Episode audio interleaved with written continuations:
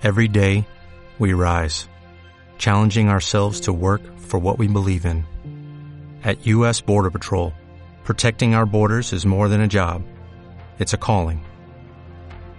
Agents answer the call, working together to keep our country and communities safe.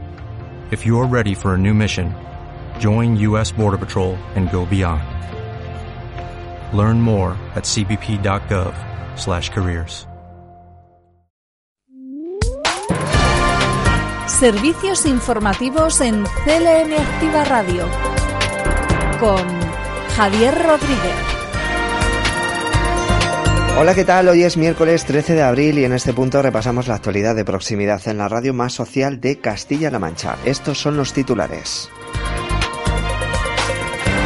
Se ha colocado la primera piedra del nuevo hospital de Puerto Llano en el que se van a invertir 116 millones de euros.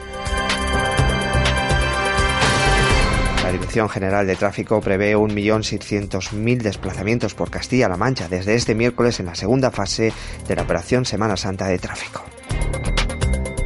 Y el Gobierno Central limita el nuevo sistema de acceso a la docencia pública a interinos de larga y media duración.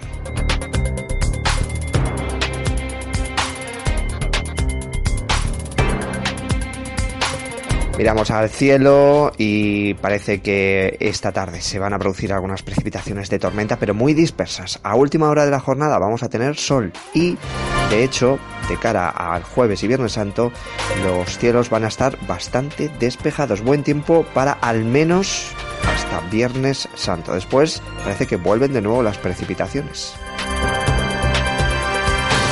Deportes y otros asuntos eh, de interés conforman este informativo que comienza ahora mismo.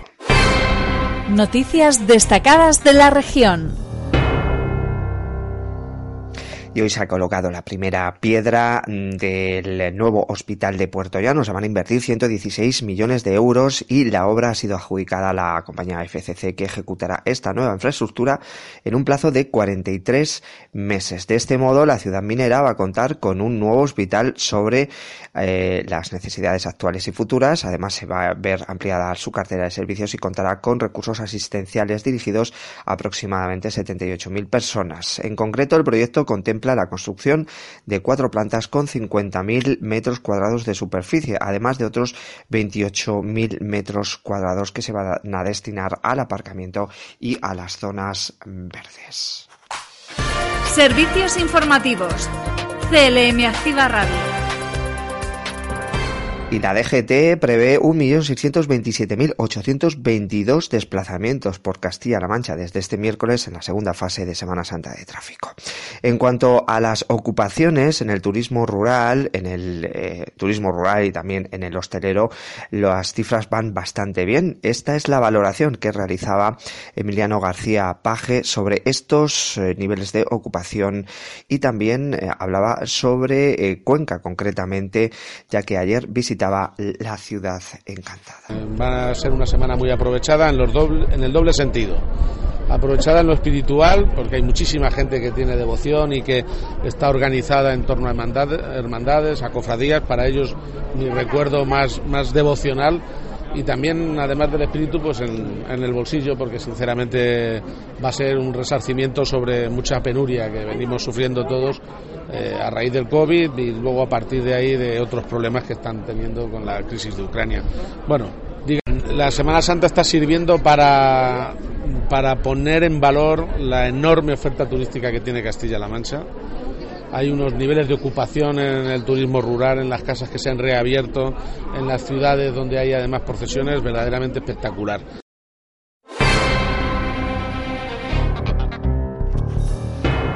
Se aprueba el decreto de subvención directa a entidades sociales para la incorporación de nuevas familias al programa de acogimiento familiar de menores. Bárbara García Torijano, consejera de Bienestar Social. Todas estas medidas tienen un importante impacto a nivel organizativo para aquellas entidades que normalmente vienen gestionando este programa de acogimiento familiar y es por ello que desde el Gobierno de Castilla-La Mancha lo que hemos observado es la necesidad de priorizar la formación y la valoración de las familias para llevar a cabo un acogimiento de los niños y niñas niñas y adolescentes del sistema de protección con todas las garantías. Los ofrecimientos que hemos recibido a través de las familias de Castilla-La Mancha para, para, poder acoger a los menores no acompañados se han canalizado a través de la Dirección General de Infancia y Familia, a través de un correo electrónico, y en este mes de marzo del 2022 han sido recibidas por la Dirección General de Infancia y Familia un total de 590 solicitudes ya formalizadas. Es importante saber que este decreto eh, excepcional va a dar cobertura a poder tener a muchas familias de acogida con esa formación y esa idoneidad que se necesita para también atender a la respuesta de otras crisis humanitarias o de otras necesidades que tengamos con menores de Castilla-La Mancha. Y además les puedo decir que de todas las solicitudes que hemos recibido, más del 50% de las solicitudes no tienen preferencia eh, de acogida para niños y niñas ucranianos, sino que están abiertos a poder participar en este programa para poder acoger a cualquier menor que así lo necesite en Castilla-La Mancha. De este modo, este decreto, de forma directa a estas cuatro entidades que gestionan ya y que trabajan en las cinco provincias, les puedo decir que son para Colabora en Ciudad Real, para Mensajeros de la Paz en Albacete, para COFAM en Cuenca y también Actia en Guadalajara y Toledo. Como ya digo, entidades que a día de hoy ya llevan a cabo en las provincias ese programa de acogida y que, por tanto, se las va a reforzar tanto con personal como con todo lo que, lo que necesiten para poder hacer esta valoración extraordinaria por la situación y el contexto en el que nos encontramos. Servicios informativos. CLM Activa Radio. Y el Gobierno central limita el nuevo sistema de acceso a la docencia pública a interinos de larga duración y también los de media. Los interinos con más de siete años no tendrán que hacer examen para conseguir plaza, pero sí los que lleven desde 2016, aunque eso sí, será más fácil. Isabel Rodríguez, portavoz del Gobierno de España. Es un real decreto que afecta al personal docente, es decir, fundamentalmente a maestros y profesores, que en nuestro país son más de 550.000 en la pública, de los que un 23% están en situación de interinidad. Y lo que se trata con este Real Decreto es acabar con esas circunstancias para cumplir en, tres años el objetivo del 8% de temporalidad en este ámbito. Lo hacemos con dos procesos distintos de estabilización, un proceso ordinario mediante concurso y oposición y también un proceso extraordinario por concurso de méritos para aquellos que estuvieran en esta situación antes del 1 de enero del año 2016. También muy importante subrayar que para aquellas eh, plazas que tienen que ver con tasas de reposición o plazas de nueva creación, las convocatorias que se eh, hagan lo harán por el régimen ordinario. En definitiva, se trata, como decía, de abordar la temporalidad en el ámbito público muy especialmente en la sanidad y en la educación, y este es el primer paso en el ámbito de la educación, tiene que ver con las competencias de las comunidades autónomas, es una norma marco de bases y vamos a mejorar eh, las condiciones de vida de esos empleados públicos, pero también eh, de los escolares, de las familias que especialmente en el ámbito rural acusaban de esta interinidad eh, con muchos cambios de personas que atendían la educación de sus hijos y que era motivo de preocupación. Servicios informativos. CLM Activa Radio. Y nuestra región va a celebrar el Día del Libro 2022 con un cartel del artista Aitor Saraiva y un manifiesto elaborado por la escritora Ana Iris Simón. Rosana Rodríguez es consejera de Educación, Cultura y Deportes. Realmente el cartel que tengo aquí a mi izquierda podéis comprobar cómo con trazos sencillos hace una composición pictórica en honor al mundo de la fábula a sus personajes, sin olvidarnos de nuestra tierra, porque en ello se ve reflejado los castillos y también los molinos, que son, como sabéis, señas de identidad por las que se nos conoce a través de magníficos libros en el mundo. Pero el manifiesto de Ana Iris Simón no deja de conmovernos porque nos habla de esa experiencia personal y de cómo un escritor o un lector puede volverse y transformarse en cualquier personaje, trasladarse a cualquier época y vivir cualquier acontecimiento solo a través de la lectura. Por eso creo que estas dos manifestaciones o estos dos proyectos que se unen en uno solo en el año 2022 para celebrar y conmemorar este Día del Libro serán, desde luego, de gran importancia y serán un instrumento y una herramienta para que podamos vivir el libro para que podamos vivir la lectura y para que podamos conmemorar un 23 de abril maravilloso en el que podamos reencontrarnos con esos mundos fascinantes que nos ofrecen la lectura y que nos ofrece el mundo del libro.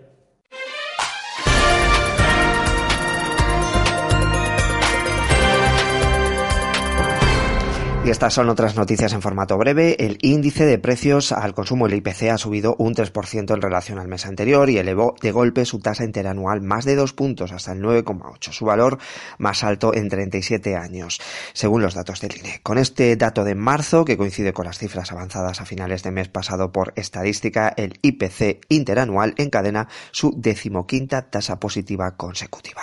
Y en cuanto a datos de COVID aquí en nuestra región, Castilla-La Mancha registró 834 casos por infección de COVID del 4 al 10 de abril en personas mayores de 60 años. Por, provincias, Ciudad Real registra 239 casos, Toledo 197, Albacete 180, Cuenca 153 y Guadalajara 65. El número de hospitalizados en cama convencional es 102 y eh, hay 10 personas eh, que necesitan respirador y están en UCI.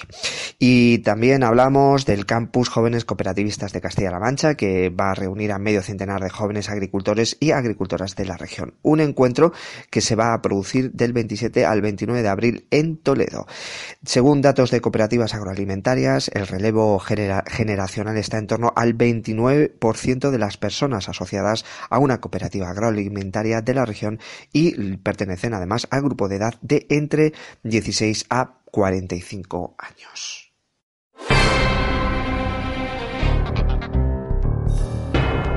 Repasamos ahora las noticias provinciales. Noticias en CLM Activa Radio. Las noticias más destacadas en Albacete. Habrá deducciones fiscales en el tramo autonómica o para la campaña de la renta en 2021 también. Se van a beneficiar los habitantes de la provincia de Albacete. Susana Pastor adelantaba que algunos de estos datos, ella es directora general de tributos y ordenación del juego. El total de contribuyentes que presentaron declaración del IRPF en el año 2019 en esta región, en, en esta provincia, perdón, fueron 183.199. De estos se van a poder aplicar deducciones fiscales 32.400 44, por un importe de casi 8 millones de euros. De ellas, de estos 32.444 contribuyentes, 14.954 contribuyentes es la estimación de contribuyentes que se pueden aplicar las deducciones que ya estaban establecidas, por un importe global de 1,89 millones de euros. La suma del IRPF, de las deducciones por IRPF las nuevas, tanto por general y despoblamiento, son 17.490, por un importe, o que se van a beneficiar, por un importe aproximado de 6,077 millones, de 6,08 millones de euros. A su vez, el otro bloque normativo, la Ley frente a la despoblación, establece una serie de deducciones de la cuota íntegra autonómica del IRPF que específicamente van dirigidas pues, al medio rural. Se establecen las tres siguientes. Por tener la residencia habitual y estancia efectiva en zonas escasamente pobladas, podrán deducirse hasta un 25 de la cuota íntegra autonómica, dependiendo de la zona y del tamaño del municipio. De tal manera que en zonas de intensa despoblación, el 20% en municipios de menos de 2.000 habitantes y el 15% en municipios entre 2.000 y menos de 5.000 habitantes. En zonas de extrema despoblación, el 25% en municipios de menos de 2.000 habitantes y el 20% en municipios entre 2.000 y menos de 5.000 habitantes. Para poder aplicarse esta deducción, el contribuyente no solo debe tener la residencia habitual en una zona escasamente poblada. La definición de residencia habitual que viene en la Ley del Impuesto sobre la Renta de las Personas Físicas, que es permanecer en dicho territorio más de 183 días durante el año natural o que sea el núcleo principal de sus actividades o intereses económicos. Sino que además debe cumplir también el requisito de la estancia efectiva. Y ya se ha abierto el plazo para participar en el certamen fotográfico Albacete Siempre, un concurso que viene realizándose desde 1994, suma ya 28 años de trayectoria con el objetivo de visibilizar y poner en valor el patrimonio cultural de Albacete. Los trabajos se podrán presentar hasta el próximo 16 de mayo. Noticias en CLM Activa Radio. Las noticias más destacadas en Ciudad Real y el compositor José Zarate ha donado a Ciudad Real la tercera hoja del manuscrito musical del canto a Castilla-La Mancha. la gestión de la obra llevó su tiempo, de hecho, eh, eh, luego revisando estos manuscritos estamos hablando de cerca del año 2007, 2008, se ha ido gestando con mucho, con mucho tiempo. Eh, y bueno, pues creí oportuno ofrecérsela en este caso por este 40 aniversario, pero realmente la efeméride es algo circunstancial. Es decir, eh, dentro de 10 habrá 50 años y muchos años más. Es decir, realmente es un es mi ofrecimiento hacia el, hacia el pueblo, en este caso de Castilla-La Mancha, que es el de mis ancestros, de mis padres, de mis abuelos, eh, en este caso toledanos, y quería ofrecer un canto, un canto a toda la diversidad, un canto de emoción, una oda a, toda la, a todo lo que significa ser castellano manchego. ¿no? Eh, en muchas ocasiones están diciendo, es un himno y puedes... Eh, será lo que el pueblo quiera que sea. La obra está escrita y la obra está ofrecida y el compositor eh, lo que ha compuesto es una obra sinfónico-coral, una obra escrita para un coro, un coro popular y una orquesta sinfónica o en su versión de banda sinfónica para que sea cantada, para que sea vivida, para que sea declamada como lo que es una, obra, musical. Si la música es un arte, pues esto es una obra de arte musical, sin tener que hablar de la grandiosidad de la propia obra, que eso no me, no me corresponde a mí, sino a, pues, a todos los estudiosos, musicólogos en un futuro, sino que realmente es una obra de arte musical que yo, como compositor, ofrendo, en este caso, a, todo el pueblo de, a todo el pueblo de Castilla-La Mancha en su diversidad.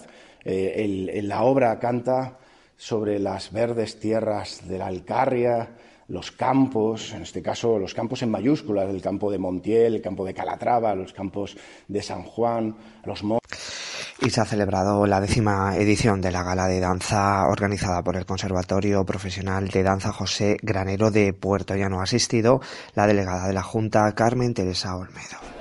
Quiero ante todo agradecer al Conservatorio José Granero la invitación que me han realizado para poder asistir a este décimo festival y poner en valor el trabajo que hacen los diferentes conservatorios que tenemos a lo largo de toda la geografía de Castilla-La Mancha en el impulso de las enseñanzas artísticas. Y especialmente felicitar al Conservatorio Profesional José Granero por la calidad de la formación que están ofreciendo a sus alumnos y alumnas y sobre todo por el compromiso que tiene toda su comunidad educativa, como así ha quedado patente, y quiero también resaltar la importancia de las enseñanzas artísticas y, sobre todo, animar a todos aquellos alumnos y alumnas que tienen esas inquietudes a poderlas pulsar y parte del falso techo del Salón de Recepciones de Diputación de Ciudad Real, una de las estancias más representativas de valor patrimonial, artístico y cultural, se ha desprendido en un momento indeterminado de eh, hace unos días. El desprendimiento ha afectado a una de las zonas del lienzo de Ángel Andrade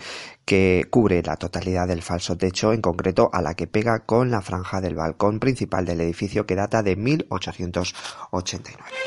Noticias en CLM Activa Radio. Las noticias más destacadas en Cuenca. Y 120 personas se han beneficiado del plan de empleo en la ciudad de Cuenca. Nuria Bertachus eh, nos valora algunos de los eh, de, de estas contrataciones que se han llevado a cabo en Cuenca capital. Desarrollar proyectos que permiten la contratación de 1.033 personas, concretamente en 217 municipios y por un crédito total para la provincia de casi 7 millones y medio de euros. En el proyecto que visitamos hoy, las contrataciones van a darse respecto a 120 personas. Concretamente, visitamos un proyecto en el que se han podido contratar a 27 hombres y 33 mujeres. Eh, un ejemplo claro también de ese apoyo del Gobierno regional porque el 55% del total de contrataciones del plan de empleo sean de mujeres, eh, con objeto de contribuir a esa lucha contra la brecha de género y contribuir también por parte del Gobierno de Castilla-La Mancha a eh, conseguir un mercado de trabajo cada vez más igualitario se saca a licitación las obras de la construcción de la instalación deportiva del Colegio Público Gloria Fuertes de Tarancón.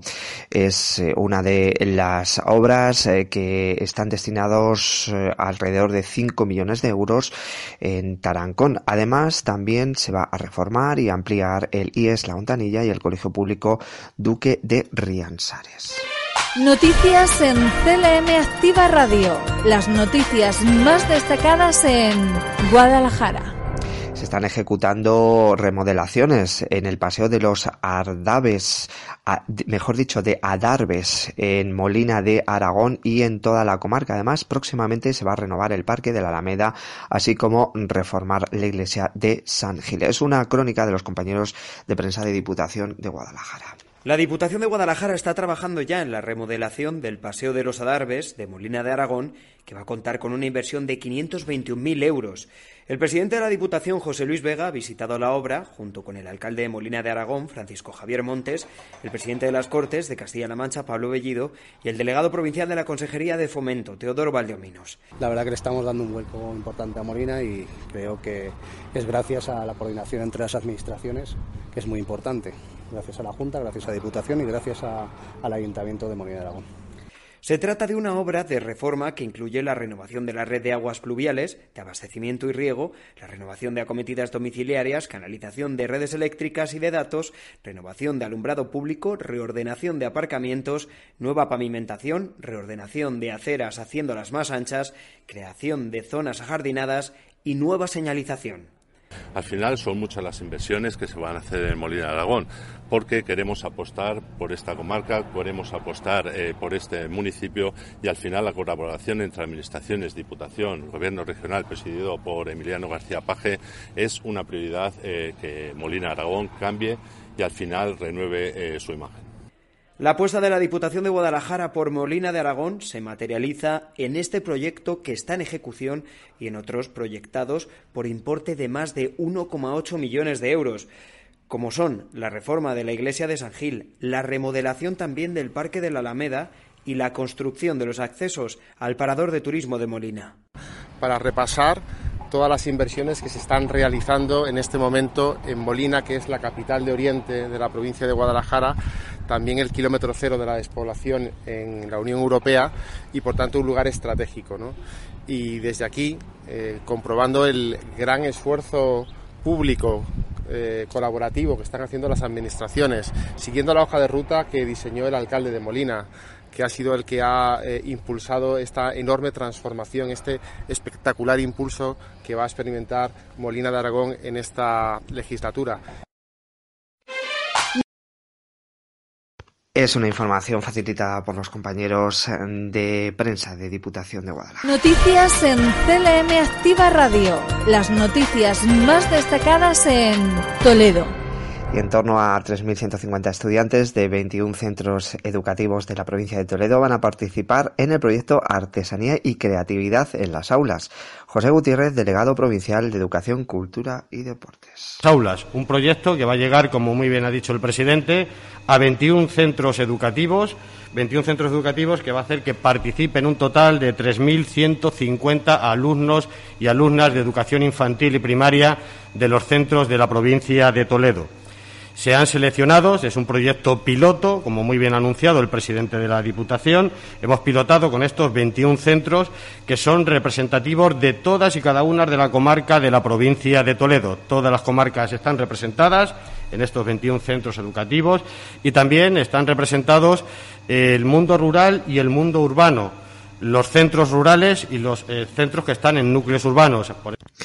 Y en el capítulo de sucesos, un hombre de 73 años y una mujer de 72 han resultado intoxicados por monóxido de carbono esta madrugada debido al mal funcionamiento de una caldera. El suceso ha tenido lugar en Añover del Tajo.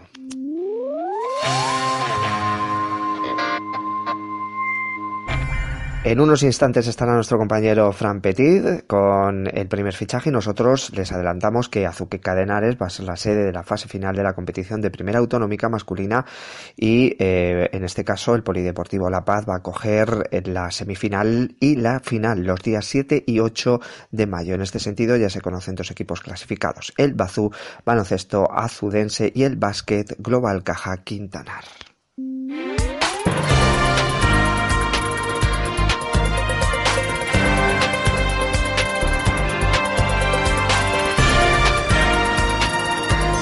Y antes de comentarles el tiempo que vamos a tener en los próximos días, eh, los embalses almacenan actualmente algo más de 26.000 hectómetros cúbicos. Eh, es eh, la capacidad que tienen tras unas precipitaciones que han afectado principalmente a la zona mediterránea. En el Guadiana están al 31,7% y en el Tajo al 48,2%. Datos que han sido facilitados y que corresponden a la última semana. Y la temperatura hoy máxima que vamos a alcanzar en Toledo estará en torno a los 20 grados, en Ciudad Real 19, en Guadalajara 18, en Albacete 17 y en Cuenca 16. Vamos a tener una Semana Santa que tendrá temperaturas por encima de lo normal y el fin de semana, eso sí, se van a, mm, van a venir chubascos que van a caer en prácticamente toda Castilla-La Mancha. Es una información facilitada por la Agencia Estatal de Meteorología. Y hoy terminamos en este caso con una recomendación y es que esta tarde a partir de las 5 van a poder disfrutar, como no, de Filosofía, un programa que hoy va a estar mmm, con, con, la Semana Santa cerca, pues van a tener unos contenidos muy, muy de Semana Santa. Van a hablar del Triduo eh, Pascual y de la Luna Rosa de Abril. Además, hablará mm, Yolanda Laguna de las noticias curiosas de significado del además del significado de los capirotes de los nazarenos. Va a ser esta tarde a partir de las 5 y nosotros volvemos el lunes de nuevo aquí a la sintonía de CLM Activa Radio. Disfruten de la Semana Santa. Un saludo. Servicios informativos en CLM Activa Radio con Javier Rodríguez.